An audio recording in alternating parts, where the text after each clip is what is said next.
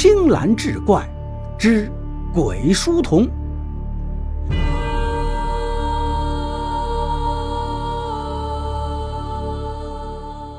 话说冀州有个叫韩斌的书生，参加科考后皇榜高中，被安排到了临安做官。赴任之后，体察民情。这一天，在集市上看到有个小厮在卖水果。看上去这个小厮颇有些眼熟，他不禁驻足仔细地打量小厮一番。打量之后是心中大惊，忽然就想起来一个人。他家里过去有个叫徐吉的仆人，与这个小厮长得是一模一样。然而那个徐吉呢，早已在多年前就去世了，怎么可能出现在这里呢？但这小厮与徐吉长得又着实太过相像，甚至连脸上的疤痕都极为相同。如果说纯属巧合，实在是说不过去。韩斌很是疑惑，想要弄个清楚，便上前询问小厮的姓名。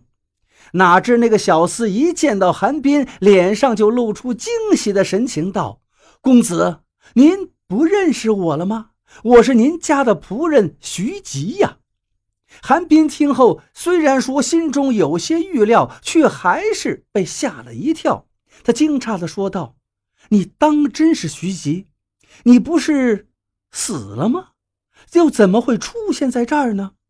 徐吉说自己确实已经死了，现在是以鬼身生活在阳间。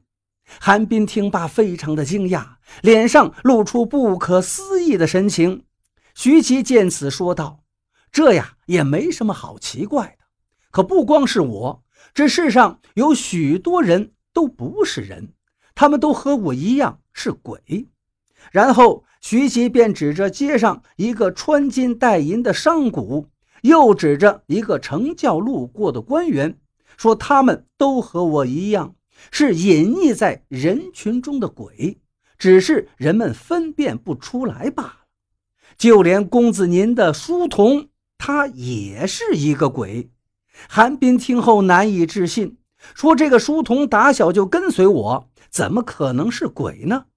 徐吉告诉韩冰：“您那个书童早在六七年前就已经溺水身亡了，只是死去之事不为人所知。”所以，他可以继续跟随在公子身边，而不至于让人们惧怕。但是，人鬼殊途，阴阳互克，长此以往，怕是与人不利。韩冰听完是将信将疑。徐吉又说：“我们鬼是最怕盐的，若不小心触碰到盐，便会形体消散，许久才能恢复过来。公子，您若是不信。”可以将盐撒在他身上，一试便知。韩冰见徐吉说的不似有假，心里已经有了三分相信。他回到家，偷偷抓了一把盐在手里，开玩笑似的对书童说道：“我听说你并不是人，而是一只鬼，这是真的吗？”书童听后顿时脸色大变，说：“公子，您这是听谁说的呀？可不要开这种玩笑。”韩冰说：“这是已经死的仆人徐吉告诉我的。他还说，你们鬼最害怕盐，碰到盐后便会现出原形来。”说罢，韩冰便将一把盐撒在他的身上。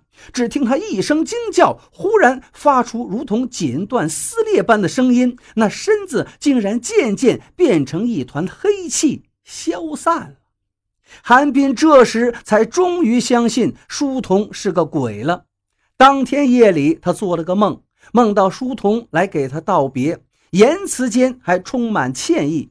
韩冰说自己只是想知道他到底是人是鬼，别无他意，并一再挽留他留下来。书童拒绝了，说既然自己是鬼的事情已然暴露，不便再留下来了。他给韩冰道别，还说了些珍重的话后，便离开了。